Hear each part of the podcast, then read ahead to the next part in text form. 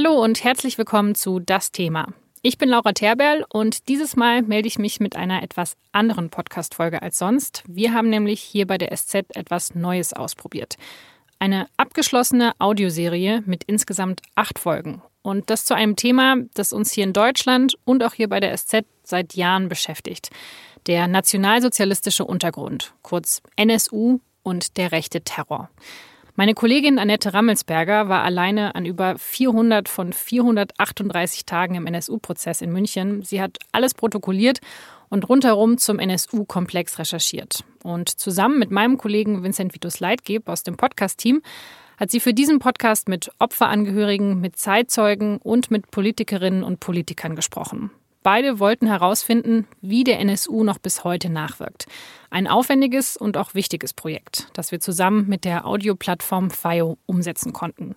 Und die erste von acht Folgen von Deutsche Abgründe, der NSU und der rechte Terror, die hören Sie jetzt gleich. Alle weiteren Folgen sind auch schon online. Die können Sie mit einem SZ Plus Abo hören unter sz.de-nsu-podcast. Fire. Ich habe überlegt, die Geschichte des NSU im Jahr 1998 zu beginnen.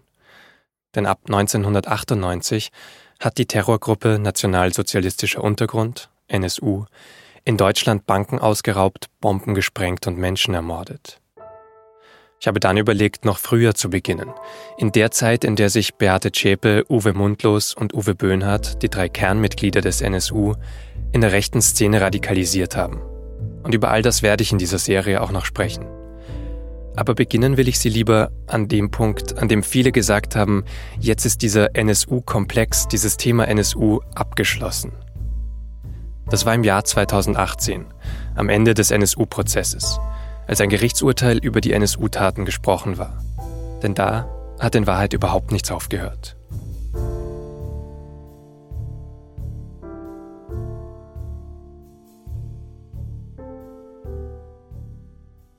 Es gab Briefe, es gab Mails, es gab ähm, Faxe. Das ist Seda Bascha Yildiz. Sie ist Anwältin in Frankfurt und steht durch ihre Verfahren immer wieder in der Öffentlichkeit. Es hat mich schon erstaunt, mit welchem Hass die Leute auch daran gegangen sind oder mich beleidigt haben, weil ich irgendwie, keine Ahnung, Türkensau oder so viele, also es, es kann ich das, kann das alles gar nicht beschreiben, was über die Jahre sich angesammelt hat. Aber ich habe das so nicht an mich rangelassen. Das, das geht auch nicht. Sie müssen da einfach eine Distanz dazu entwickeln. Im NSU-Prozess hat Bascha Yildiz eine der Opferfamilien vertreten. Und einige Menschen schreiben ihr damals sogar, dass man sie abschieben sollte. Dabei kommt sie aus Marburg in Hessen. Wissen Sie, ich bin Mittelhessin, also ich bin hier geboren, aufgewachsen, ich habe Abitur gemacht, studiert und ähm, ich habe mich als Teil dieser Gesellschaft gesehen. Ich persönlich habe mich so gesehen. Ich habe auch keine dieser Zuschriften zur Anzeige gebracht, weil ich mir einfach gedacht habe, ich muss darüber stehen. Aber wissen Sie, was ich gemerkt habe? Ich glaube, das war falsch. Wenn diese Menschen merken, dass das keine Konsequenzen für sie hat, dann machen sie immer weiter. Haben Sie denn einen Fall dann überhaupt angezeigt schon mal? Ich habe einen einzigen Fall angezeigt im letzten Jahr weil das ähm, über das Normale in Anführungsstrichen hinausging. Ähm, diese Person ähm, hatte sich etwas mehr äh, Mühe gemacht. Die Person ist einen Schritt zu weit gegangen. Und da habe ich Anzeige erstattet. Das passiert nur drei Wochen nach dem Urteil im NSU-Prozess. Also ich war ähm, im Ausland unterwegs beruflich und ähm, ich kriege meine Faxe auf mein Handy und ich kam ins Hotel und hatte dann Internetempfang und habe dieses Fax gelesen und war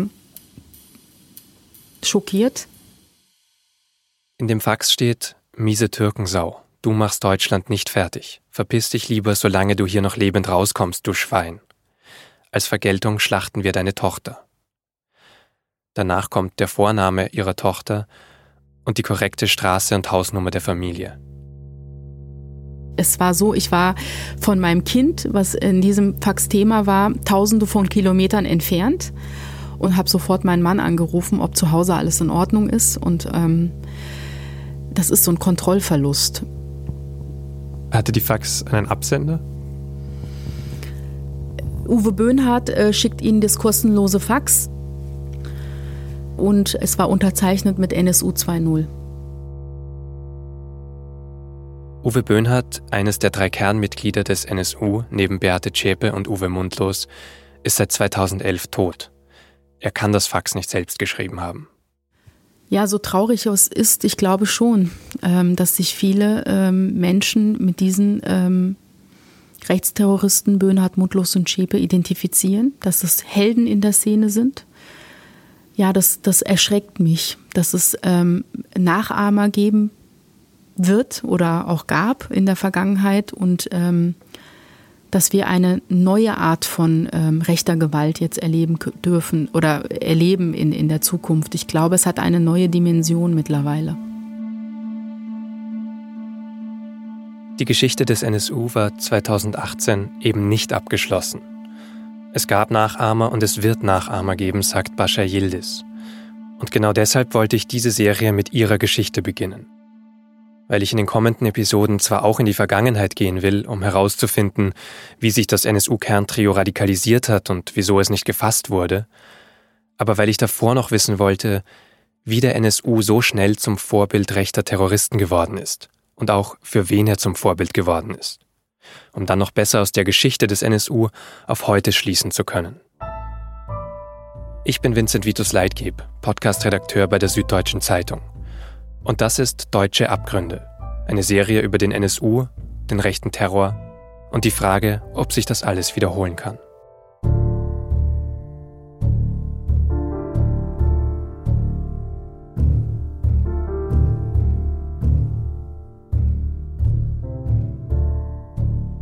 Die Frage, für wen der NSU zum Vorbild geworden ist, ist im Fall von Seda Bashar Yildiz anfangs völlig unklar.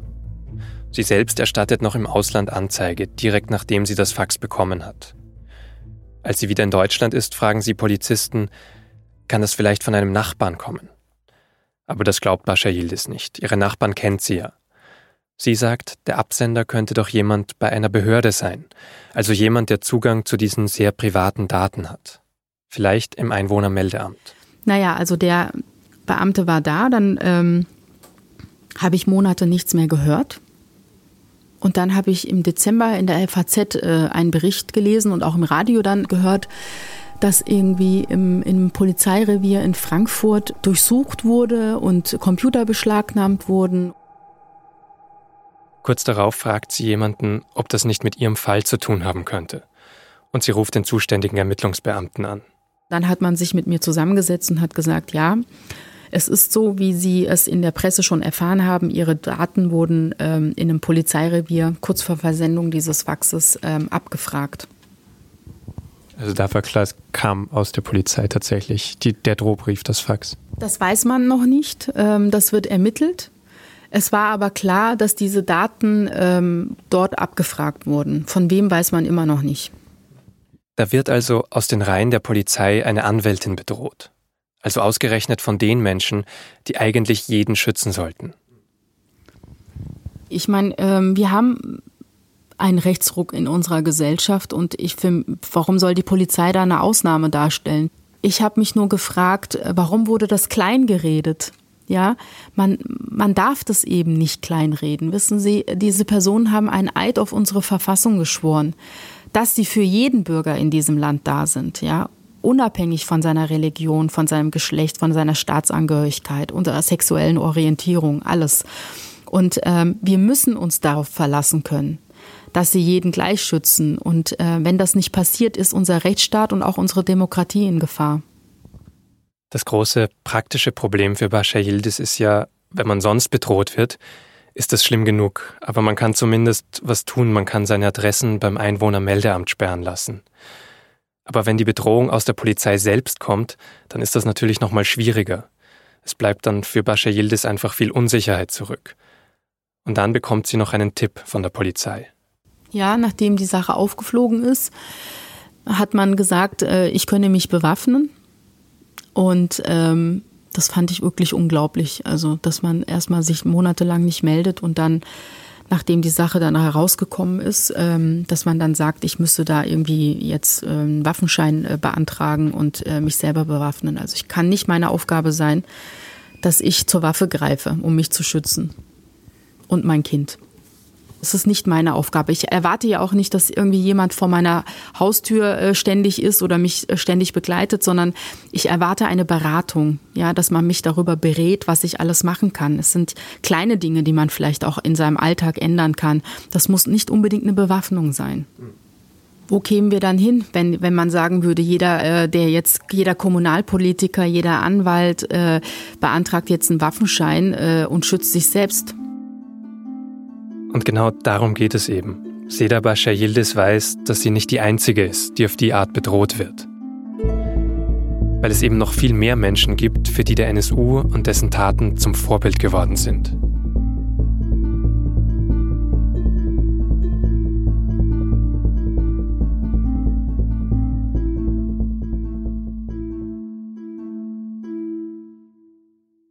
Ja, ich glaube, da hat Frau Bascha Yildiz recht. Das ist meine Kollegin Annette Ramelsberger. Sie kennt Seda Bascha Yildiz seit dem NSU-Prozess. Und ich glaube, Bascha Yildiz hat ihre Geschichte auch nur noch einmal erzählt, weil Annette sie angefragt hat. Ich sehe auch, dass der NSU wie eine Ikone geworden ist für die rechte Szene, der man nacheifert, äh, wo sich jeder in der Szene fragt, sozusagen, wie können wir uns auf diesen Terror beziehen. Annette beschäftigt sich seit mehr als 30 Jahren mit dem Thema. Sie war zur Wendezeit Korrespondentin in der DDR und später für die Süddeutsche Zeitung in Berlin für innere Sicherheit und Extremismus zuständig. Als SZ-Gerichtsreporterin war sie ab 2013 an jedem einzelnen Tag des NSU-Prozesses auf der Pressetribüne. Fünf Jahre lang. Außerdem hat sie natürlich rundherum recherchiert und auch seit Prozessende über aktuelle Entwicklungen im Rechtsextremismus geschrieben. Das Thema lässt sie einfach nicht los und diese Audioserie hat sie mit mir vor allem deshalb recherchiert und umgesetzt, weil sie davon überzeugt ist, dass das Thema noch wichtiger geworden ist und dass die Geschichte des NSU so beispielhaft für Deutschlands Umgang mit rechten Gedankengut und rechten Terror ist. Vor allem, weil Teile der Politik das Thema nicht ernst genug genommen haben. Ich zucke vor allem immer dann zusammen, wenn plötzlich vom Innenministerium verkündet wird, jetzt ziehen wir alle Register. Jetzt haben wir die Dimension erkannt. Ganz neue Dimension. Da frage ich mich, was war denn 2011? Da gab's schon zehn Tote von der rechtsradikalen Mörderbande, dem NSU. Also, da muss man doch die Dimension erkannt haben. Da musste man alle Register ziehen.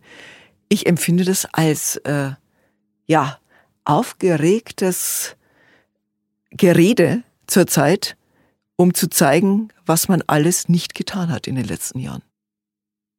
Ich habe nochmal genauer geschaut. Allein im ersten Jahr nach dem Urteil im NSU-Prozess hat es fast 100 Straf- und Gewalttaten gegeben, die sich explizit auf den NSU bezogen haben. Nimmt man die Jahre davor noch dazu, sind es natürlich viel mehr. Bedrohungen, Sachbeschädigungen oder Kennzeichen verfassungsfeindlicher Organisationen. Das Ganze in München, Bremen, Berlin, Leipzig, Hamburg, Stuttgart, also im Prinzip in ganz Deutschland. Der Fall von Seda Bascha Yildiz sticht da natürlich besonders heraus.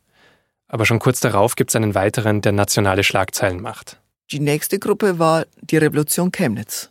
Die ist ja kurz vor dem 3. Oktober 2018 auf, aufgeflogen. Das waren Neonazis aus Chemnitz, aus Sachsen, die mal eben den Umsturz in Deutschland äh, proben wollten. Die haben wirklich gedacht, sie könnten hier die Revolution ausrufen und haben versucht, wirklich die Demokratie zu beseitigen und hatten gehofft, die Polizei auf ihre Seite zu ziehen.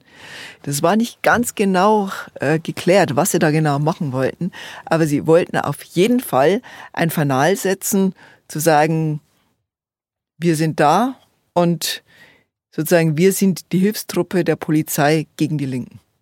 Das waren Neonazis, das waren Hooligans, das waren Kampfsportler. Das war so eine Gruppe, die sich schon seit langer Zeit auch kannte zum Teil und die schon in früheren rechtsradikalen Vereinigungen waren, zum Beispiel im Sturm 34. Die Revolution Chemnitz wollte den NSU aussehen lassen wie eine Kindergarten-Vorschulgruppe, so steht das in einem ihrer Chats. Die Gruppe hat auch schon Waffen in Aussicht, als die Mitglieder festgenommen werden. Ganz ähnlich übrigens wie die sogenannte Gruppe S, die im Februar 2020 bekannt wird. Beide Gruppen haben bis zu ihrer Festnahme aber noch nichts umgesetzt. Da waren andere schon weiter, wie im Juni 2019. Walter Lübcke saß auf seiner Terrasse von seinem Privathaus. Seine Enkel waren gerade ins Bett gegangen. Er saß da und rauchte noch eine. Aus der Ferne hörte man die Töne der Kirmes herüber, die dort stattfand. Und dann schlich sich ein Mann an, mit großer Wahrscheinlichkeit Stefan E., und schoss ihm direkt in den Kopf, aus nächster Nähe. Stefan E. hat es auch gestanden.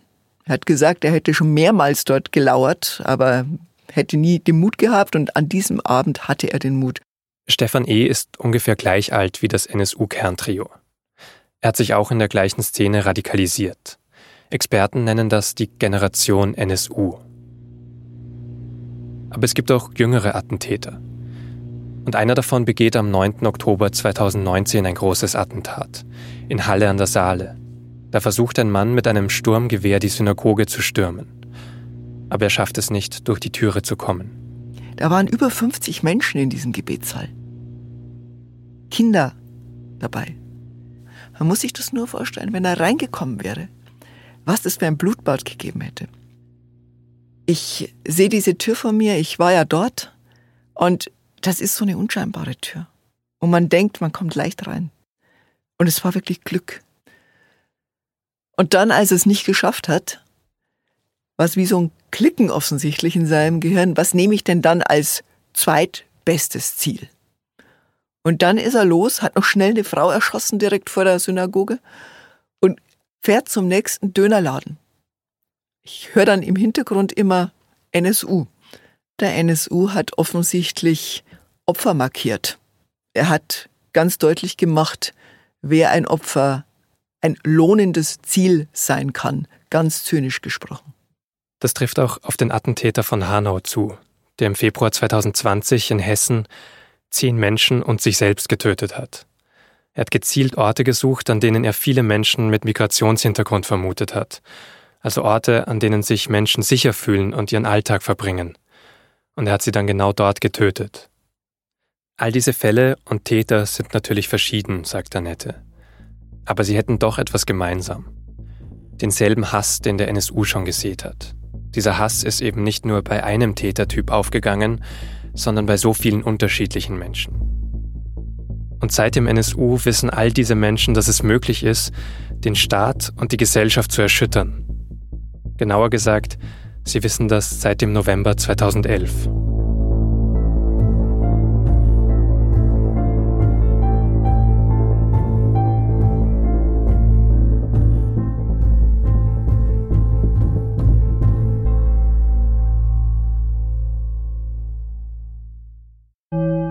Hier ist das erste deutsche Fernsehen mit den Tagesthemen.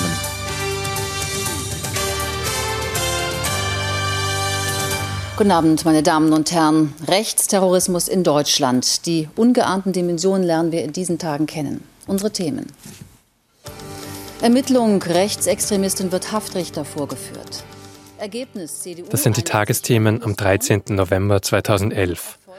Und die Moderatorin beschreibt die Ereignisse damals, glaube ich, sehr gut. Knapp eine Woche vorher hatte noch nie jemand vom NSU gehört.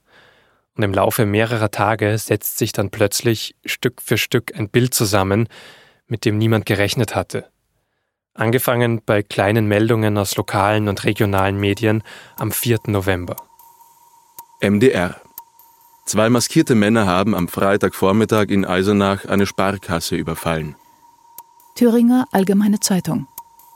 Als sich die Beamten gegen 12 Uhr einem verdächtigen Wohnmobil näherten, vernahmen sie zwei Knallgeräusche aus dem Innenraum. Unmittelbar darauf kam es zu einer Rauchentwicklung und plötzlich stand der ganze Wagen in Flammen. Leipziger Volksstimme Hinweise auf Zusammenhang zwischen Wohnwagentoten und Banküberfall in Eisenach. Zwei Männer überfallen eine Bank, werden in ihrem Wohnmobil gestellt und töten sich dann selbst. Das ist der eine Vorfall am 4. November. Der andere passiert wenig später in Sachsen. Freie Presse. Bei einer Explosion in einem Doppelhaus im Zwickauer Stadtteil Weißenborn ist am Nachmittag erheblicher Schaden entstanden. Eine Hälfte des Hauses geriet in Brand, der Dachstuhl stürzte teilweise ein, der Schaden dürfte sechsstellig sein. Auf Fotos sieht man Wände, die rausgesprengt sind, Schutt liegt am Gehweg und die Polizei weiß zunächst nicht, wer und wo die Bewohner sind. Dann beginnt sie die Anwohner zu befragen. Ein Zeuge sagte, dass er immer davon ausgegangen ist, dass in der betreffenden Wohnung drei Personen wohnen, eine Frau und zwei Männer. Eine Frau, zwei Männer. Die Aussage ist aber besonders interessant, weil sie noch weitergeht. Die Personen nutzten nie Fahrzeuge, nur Fahrräder. Seit ein paar Tagen hätte aber ein Wohnmobil vor dem Hausgrundstück gestanden. Das bestätigen dann auch noch andere Zeugen aus Zwickau. Sie sagen alle, ja, bis vor kurzem war da noch dieses Wohnmobil vor dem Haus oder hinter dem Haus. Und das heißt, dass es da plötzlich eine Verbindung gibt. Die beiden toten Männer im Wohnmobil in Eisenach haben eigentlich in Zwickau gewohnt, in Sachsen, zusammen mit einer Frau, die dann die Wohnung angezündet hat. Sie gilt als Hauptverdächtige. Beate Z. hat sich heute überraschend auf einer Polizeiwache in Jena gestellt, nachdem sie zuvor tagelang flüchtig war. Beate Zschäpel soll sich heute in Begleitung eines Anwalts gestellt haben. Seit gestern wurde nach ihr gefahndet, die Vernehmungen laufen. So die Tagesschau und NTV am 8. November 2011. Und Beate Zschäpe, das ist ein Name, den viele Ermittler kennen. Sie war 13 Jahre vorher vor der Polizei geflohen. Sie hatte zusammen mit ihren Jugendfreunden Uwe Böhnhardt und Uwe Mundlos Bomben und Bombenattrappen gebaut. Alle drei waren bekannte Neonazis, aber als die Polizei sie festnehmen wollte, sind sie untergetaucht. Und erst jetzt, im November 2011, also 13 Jahre später, stellt sich Zschäpe auf einmal der Polizei. Die Toten im Wohnmobil werden dann schnell als Uwe Mundlos und Uwe Böhnhardt identifiziert. Und was für die Ermittler noch erstaunlicher ist, die drei sind der Schlüssel zu einer ganzen Serie von Verbrechen. Vor mehr als vier Jahren gab der Mord an einer jungen Polizistin in Heilbronn den Ermittlern viele Rätsel auf. Jetzt stehen die Beamten aber offenbar kurz vor der Lösung des Falls. Seit vor acht Tagen die Leichen zweier mutmaßlicher Bankräuber bei Eisenach gefunden wurden, kocht in Deutschland eine braune Brühe hoch, von der fast stündlich neue Bestandteile bekannt werden. Inzwischen braut sich das Ganze zusammen zum wohl schlimmsten Fall rechtsextremistischen Terrors der vergangenen Jahrzehnte. Eine ermordete Polizistin, Bomben und ausgeraubte Banken. Am 11. November ermittelt deswegen der Generalbundesanwalt. Es heißt wegen Bildung einer terroristischen Vereinigung. Die Bundesanwaltschaft macht das vor allem, weil auch ein Video auftaucht. Das Video wurde zum Beispiel an Zeitungsredaktionen oder Sender verschickt und an islamische Vereine. Andere Kopien wurden auf DVDs im Schutt der Wohnung in Zwickau gefunden. Und es ist ein Film drauf, der auf den ersten Blick vielleicht noch harmlos wirkt, 15 Minuten lang, und man sieht Paulchen Panther, den rosaroten Panther, in echten Szenen aus der Comicserie. Man hört auch die bekannte Stimme, die in der bekannten Versform die Handlungen beschreibt und ergänzt. Unser rosaroter Panther ist mal wieder arbeitslos und er trottet durch die Straßen und er denkt, was mache ich bloß? Steht da plötzlich ein Plakat, das da gestern noch nicht stand.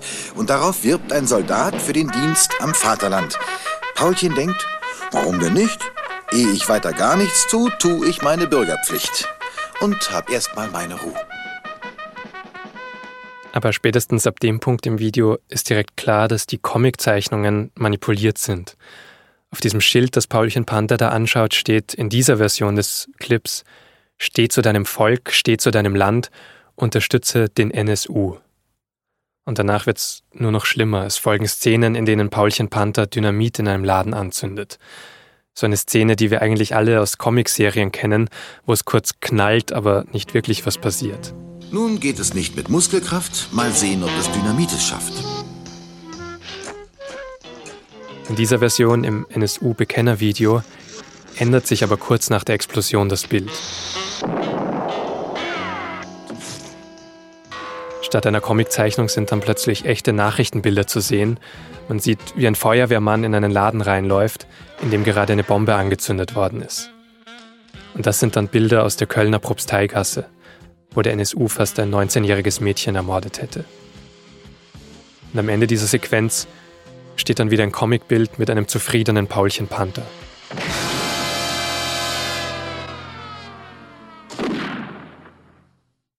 Und dieses Muster wiederholt sich dann immer wieder im Video. Ein eigentlich fröhlicher Comicabschnitt wird gegengeschnitten mit brutalsten Straftaten.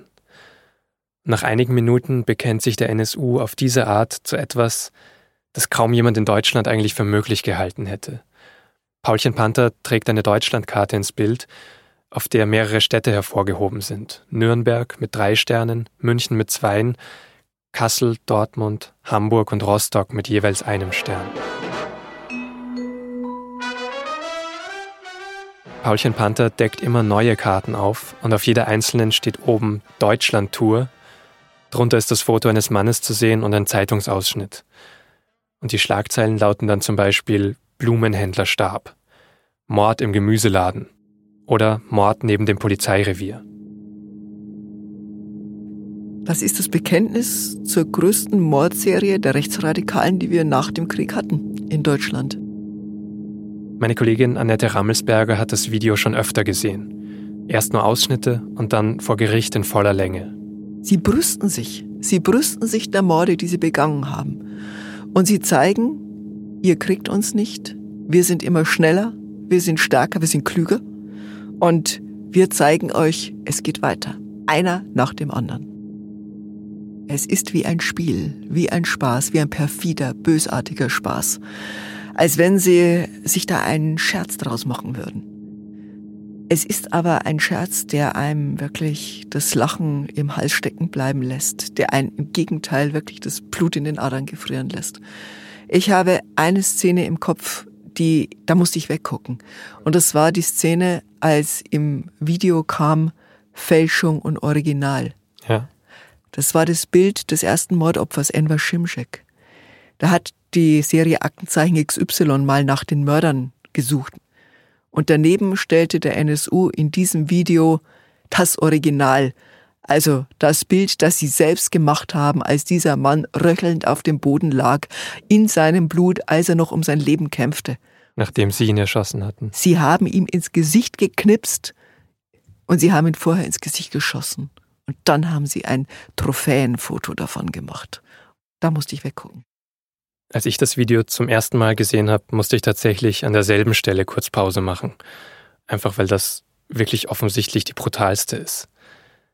Aber für mich ist es eben so, dass ich in erster Linie eben diese Brutalität im Video sehe. Annette hat dazu aber natürlich schon mehr gehört und mehr recherchiert. Ich habe sie also gefragt, was sie noch in diesem Bekennervideo sieht und ob der NSU zum Beispiel selbst Vorbilder hatte. Es gibt ein Vorbild, es sind die Turner-Tagebücher. Das ist so eine Handlungsanleitung für den weißen Rassenkrieg. Es ist ein äh, Roman von einem amerikanischen Rechtsradikalen, der sagt, es muss ein Rassenkrieg ausbrechen zwischen der weißen Rasse und den angeblichen anderen Rassen. Und er forciert das durch Anschläge, durch Anschläge auf Gemeindezentren von Schwarzen, auf Moscheen, auf Synagogen. Es wird suggeriert, dass ähm, es zum Endkampf kommen muss und dass jeder an dem Platz steht, wo er ist und dort losschlagen soll. Das ist das Prinzip des führerlosen Widerstands. Man braucht keinen Führer mehr, keinen Anführer. Jede Zelle agiert ganz unabhängig von den anderen. Das, was sie verbindet, ist die Ideologie, die gemeinsame. Und die Kameraden werden sich gegenseitig an ihren Taten erkennen. Genauso stand es auch am Anfang des Bekennervideos des NSU. Taten statt Worte. Aber es gibt eben dieses Bekennervideo, trotzdem nach dem Tod erst von Böhnhardt und Mundlos. Das ist dann wahrscheinlich auch Absicht oder ist das auch Absicht? Ja, das hat ja auch einen großen Vorteil. Wenn man denn dann irgendwann mal gefasst wird, schickt man erst dann das Bekennervideo heraus, das sie ja jahrelang überarbeitet haben, das sie perfektioniert haben. Und dann zum Schluss kann man nochmal das große Fanal setzen, wir sind die heroischen Helden, wir kämpfen bis zum letzten Blutstropfen und seht, das hinterlassen wir euch.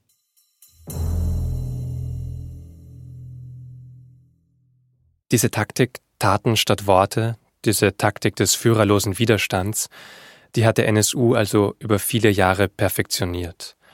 Und mit dem Bekennervideo hat das Kerntrio der rechten Szene gezeigt, wie gut das funktionieren kann dass es erfolgreich sein kann, wenn jeder da zuschlägt, wo er gerade steht, wie Annette das beschrieben hat.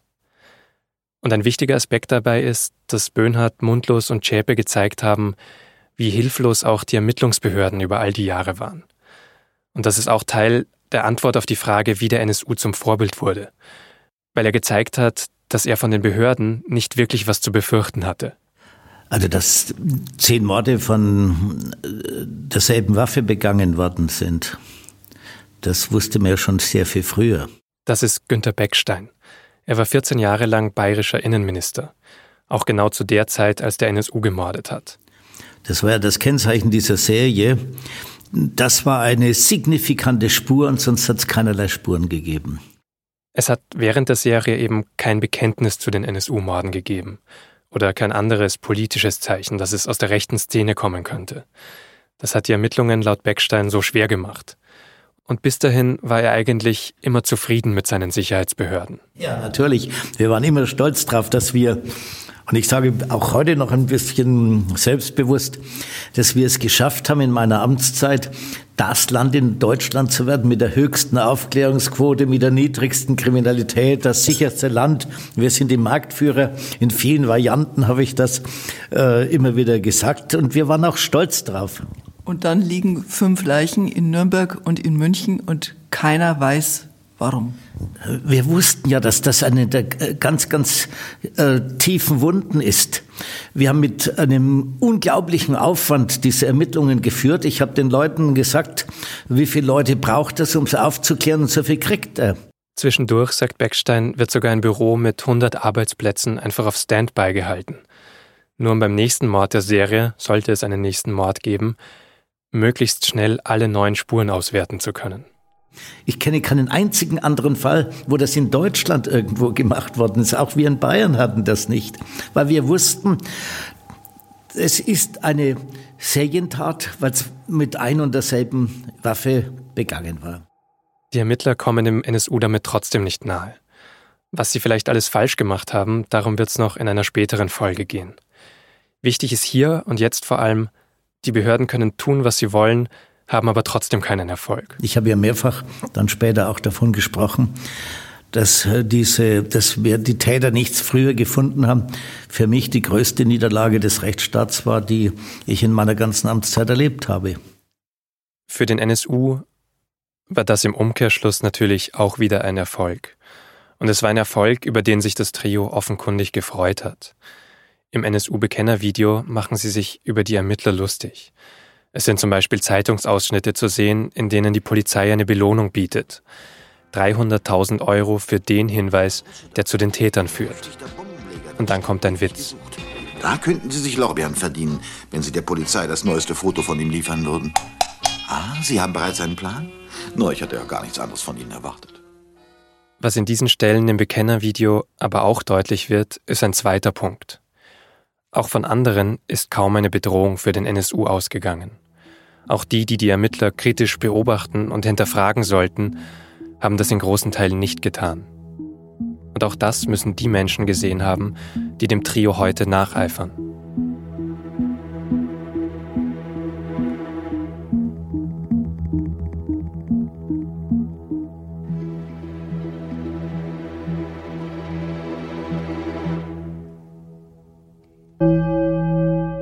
Hier ist das erste deutsche Fernsehen mit den Tagesthemen.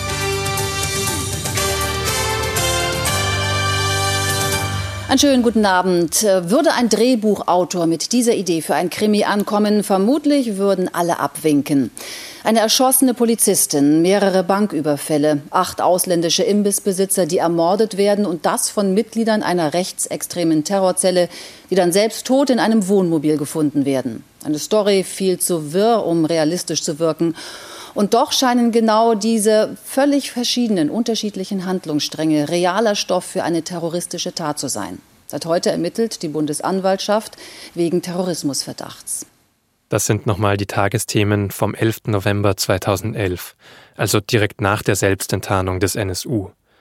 Und am Beginn des ersten Beitrags der Sendung kommt dann auch noch ein Wort, das sehr viel über die öffentliche Wahrnehmung im gesamten NSU-Komplex aussagt. Solch eine Pistole wurde bei allen sogenannten Dönermorden zwischen 2000 und 2006 verwendet. Dönermorde. So hatten bis 2011 viele Politiker und Journalisten die Mordserie des NSU bezeichnet vor allem weil die Polizei das genauso gemacht hat. In der Öffentlichkeit wurden die Opfer dann selbst kriminalisiert und es wurde mitspekuliert, ob da vielleicht eine türkische Mafia am Werk ist, ob die Opfer in illegale Geschäfte verwickelt sind. Kurz gesagt also, ob die Opfer vielleicht selbst schuld wären. Auch in alten SZ-Artikeln werden dann zum Beispiel Ermittler zitiert, die sagen, dass türkische Kleinunternehmer mit Buchführung in unserem Sinne nichts am Hut haben. Und auch das Wort Dönermorde ist in alten SZ-Beiträgen zu lesen. Es zeigt natürlich, dass wir auch nicht sehr viel besser waren als die Ermittler. Äh, ich habe es Gott sei Dank nicht geschrieben, das ist schon gut, aber ich sage nicht, dass es nicht möglich gewesen wäre, weil wir natürlich auch ähm, ja der Polizei in erster Linie erstmal glauben. Die haben ja auch mehr Wissen. Mhm. Sie haben mehr Wissen und äh, wir denken dann, die bemühen sich ja. Und man kann ja noch nicht mal sagen, dass sie sich nicht bemüht haben. Sie haben halt nur immer in die falsche Richtung geguckt. Nur auch die Medien sind natürlich nicht gefeit dagegen, gegen diesen blinden Fleck im eigenen Auge. Und dadurch, dass die Medien das alles auch so übernommen haben, haben sie schon auch Schuld auf sich geladen. Du hast jetzt eben den Begriff nicht verwendet, Dönermorde hast du gesagt, aber du warst auch in der Zeit Anfang der 2000er, Mitte der 2000er in Berlin für innere Sicherheit zuständig. Hast du da nachgefragt trotzdem oder kannst du dich da noch an Szenen erinnern, wo du jetzt trotzdem sagst, da hätte ich vielleicht mehr nachfragen müssen? Ja, dieses, diese Morde waren ja in aller Munde. Man hat ja darüber gerätselt, wer das sein könnte, wer da dahinter steckt. Und ich kann mich erinnern, damals in den Nullerjahren, als diese ganzen Morde geschahen, wir saßen ständig in Hintergrundrunden. Beim BND, beim Verfassungsschutz, beim Innenministerium, da redet man, ohne dass man das gleich zitiert, aber einfach um zu verstehen, was das Sache ist um die Zusammenhänge und die, die Hintergründe von gewissen Sachen zu verstehen. Ja, also ich habe dann mal gefragt, gibt es denn so etwas wie eine braune RAF? Kann die dahinter stecken? Und da hieß es dann, ach nee, die Rechten sind zu dumm, die haben keinen Anführer und wenn da was wäre, dann hätten wir da so viele unserer Spitzel in der Szene, das würden wir erfahren. Denkst du da daran zurück, dass du da genau hättest nachfragen müssen? Ja, man kann natürlich immer wieder weiter nachbohren. Bloß wenn es da nichts gibt, wenn einem die Leute so wie Beckstein sagen, wir haben doch alles getan, wir, wir haben da ein Riesenbüro aufgestellt, wir sind immer im Standby, wir können jederzeit wieder ran, wenn es denn Sache ist und sozusagen, wir warten darauf, dass da der Täter einen Fehler macht. Dann haben wir ihn. Dann geht man ja nicht davon aus, dass die auch so blind sind. Wie glaubst du, hat es dann nach außen gewirkt auf den NSU, der das Ganze ja beobachtet hat. Er hat ja Szenen auch ins Bekennervideo geschnitten von Medienberichten. Der hat sich doch bestimmt gefreut darüber, dass da überall Dönermorde stand. Für den war das doch äh, genau das, was er wollte. Er hat genau die Reaktionen hervorgerufen, die er angestrebt hat. Alle sprachen über die bösen Ausländer, über diese unheimlichen Ausländer, die alle zusammenhalten, die für den deutschen Staat nicht äh, zur Zusammenarbeit bereit sind. Ja, und keiner hat nach rechts geguckt. Ich kann nur sagen, ja, wir haben ihnen große Genugtuung verschafft.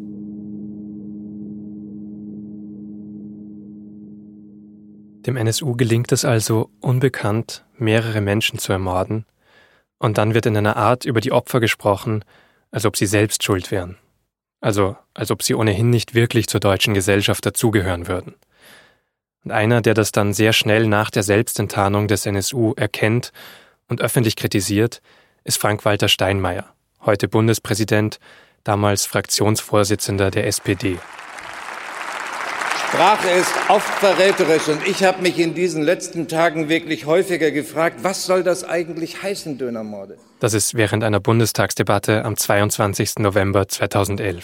Heißt das, das hat nichts mit uns zu tun? Das ist irgendwie Milieu, Mafia, Drogenumfeld, irgendwas, was nicht in der Mitte der Gesellschaft stattfindet, sondern vor den Toren der Stadt?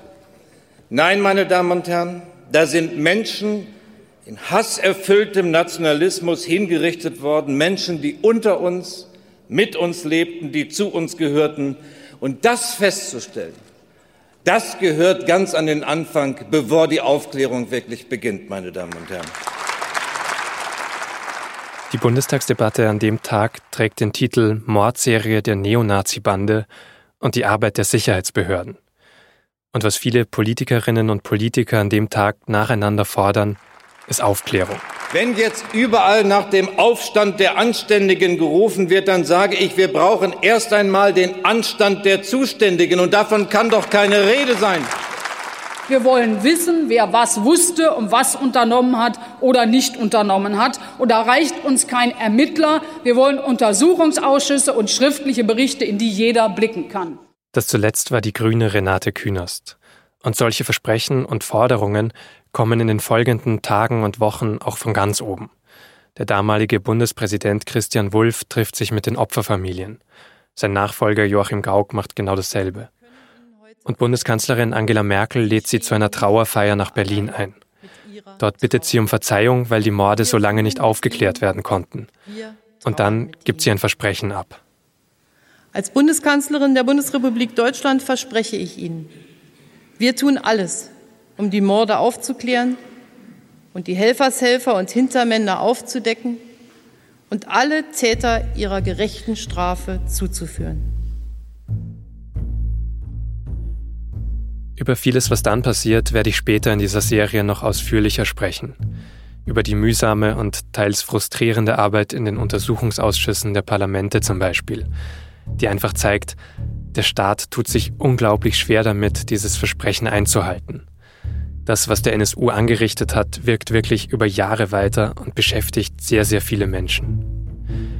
Für die Opferangehörigen ist das Versprechen von Angela Merkel dabei sowieso in einem anderen Kontext noch wichtiger im NSU-Prozess.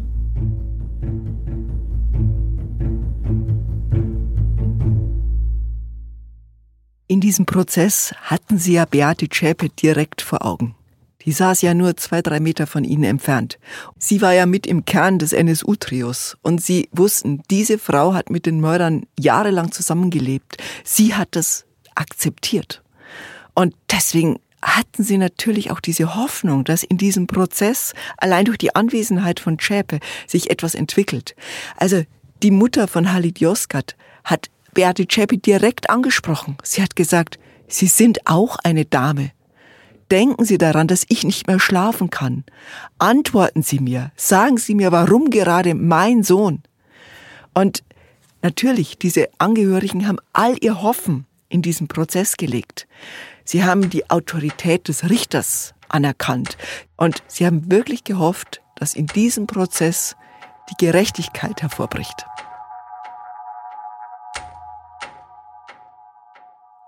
NSU-Prozess Tag 1 Manfred Götzl, Richter. Guten Morgen. Guten Morgen. Guten Morgen. Guten Morgen. Bitte nehmen Sie Platz. Ich eröffne die Sitzung des sechsten Strafsenats des Oberlandesgerichts München. Es kommt zum Aufruf das Verfahren gegen Beate Zschäpe, Ralf Wohleben, André Emminger, Holger Gerlach und Carsten Schulze. Die Männer, die hier angeklagt sind, sollen dem NSU-Kerntrio Waffen, Wohnungen, Geld oder Ausweise besorgt haben. Sie stehen so ein bisschen symbolisch für die Frage, ob der NSU wirklich nur aus drei Personen bestanden hat oder ob es eben Hintersmänner und Helfer gegeben hat, von denen auch Angela Merkel gesprochen hat. Also war der NSU wirklich nur ein Trio oder doch ein größeres Netzwerk, noch deutlich größer als die Anklagebank übrigens. Für den Prozess sind dann hunderte Ermittler durch ganz Deutschland gefahren. Nach Jena, nach Chemnitz, nach Zwickau, wo das Trio gewohnt hatte, nach München, Nürnberg, Dortmund, Kassel, Hamburg, Heilbronn und Rostock, wo die Morde passiert sind. Und dann wurde fünf Jahre lang verhandelt. Bis zum Urteilstag, an dem wieder die Frage aufkam, wird das Versprechen von Angela Merkel jetzt eingelöst, dass wirklich alles aufgeklärt wird. Wir standen schon im Morgengrauen vor dem Gericht, aber nicht wir Journalisten allein, sondern auch Dutzende von Rechtsradikalen, verurteilte rechte Terroristen. Sie alle wollten dort sein. Wir, weil wir berichten wollten. Die anderen aber, weil sie ihren Freunden, ihren Kameraden zur Seite stehen wollten. Und das haben sie dann auch getan. Ihr seid mit denen dann auch rauf, also die saßen dann mit euch auch auf dieser Besuchertribüne. Wir saßen da oben eng an eng. Es war kein einziger Platz mehr frei. Sie haben sich am Anfang noch zurückgehalten. Wir waren alle voller Spannung was da kommt. Und dann betrat Richter Götzl und sein Gericht den Saal. Erheben Sie sich bitte. Das ganze Gericht stand. Wir standen auch alle, wir erhoben uns mit einem Ruck. Dann ergeht im Namen des Volkes folgendes Urteil. Und dann sagte er im Namen des Volkes. Erstens. Die Angeklagte Beate Zschäpe, geboren am 2. Januar 1975 in Jena, ist schuldig des Mordes in zehn tatmehrheitlichen Fällen. In einem Fall in Tateinheit mit versuchtem Mord, dieser in Tateinheit mit gefährlicher Körperverletzung, davon in sechs Fällen in Tateinheit mit Mitgliedschaft in einer terroristischen Vereinigung. In Tatmehrheit. Wichtigste, die wichtig, der wichtigste Satz war, was kriegt Beate Zschäpe? Kriegt sie 14 oder 15 Jahre oder kriegt sie wirklich lebenslänglich? Und als er dann sagt, die Angeklagte Beate Zschäpe. Die Angeklagte Beate Zschäpe zu einer lebenslangen Freiheitsstrafe als Gesamtstrafe. Die Schuld der Angeklagten wiegt besonders schwer. Da war klar, sie ist Mitmörderin. Sie hat sozusagen die gleiche Schuld wie ihre Männer. Und das war erstmal der große Klops, der da in diesen Gerichtssaal fiel.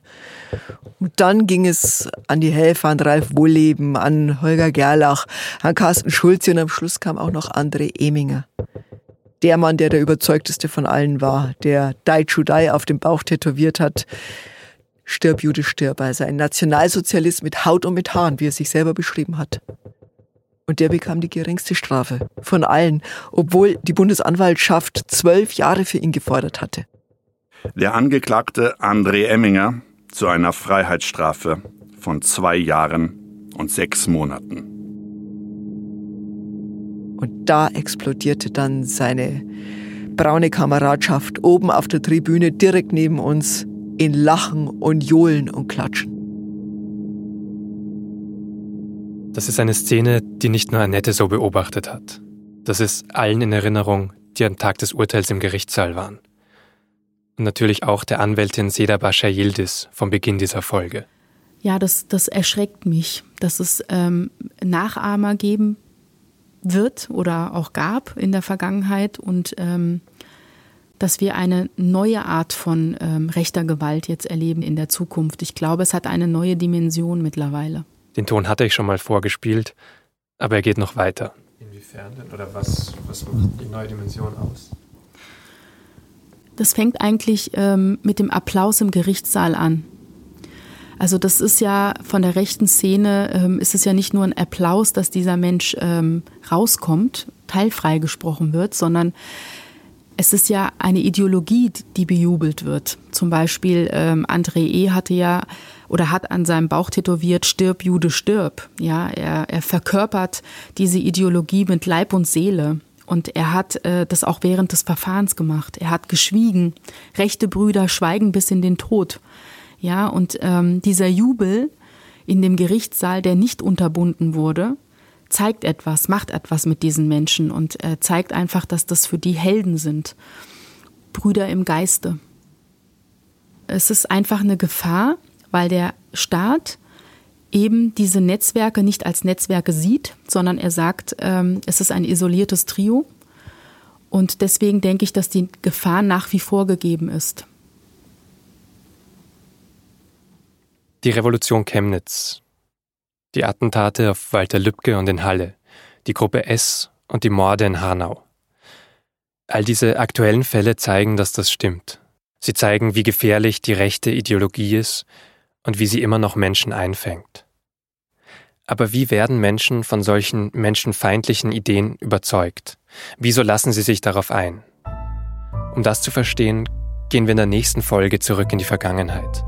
In die 1990er Jahre, also die Zeit, in der Uwe Böhnhardt, Uwe Mundlos und Beate Zschäpe in die rechte Szene rutschen und sich radikalisieren. Stammt ihr alle aus Winzerla? Geht das schon ab hier? Ja, klar geht's schon ab. Der Club wird eröffnet im September 91. Ähm, und Beate war schon ab Sommer da, als es noch Baustelle war. Deutsche Abgründe ist ein FAIO Original, produziert von der Süddeutschen Zeitung. Redaktion Annette Rammelsberger und ich, Vincent Vitus Leitgeb. Mitarbeit Caroline Lenk. Produktion Carlo Sarski. Sounddesign Bonnie Stoev. Regie und Teamleitung Laura Terberl. Redaktion Fayo Isabelle Lübert-Rhein und Tristan Lehmann. Gesamtleitung Fayo Benjamin Riesom, Luca Hirschfeld und Tristan Lehmann. Die gesammelten Protokolle der NSU-Prozesse von Annette Rammelsberger, Wiebke Ramm, Tanjew Schulz und Rainer Stadler sind im Kunstmann Verlag erschienen. Sie wurden gelesen von Sebastian Brummer, Mascha Müller und Martin Zips. Danke an alle, die mit uns über den NSU-Komplex gesprochen haben. Und danke fürs Zuhören.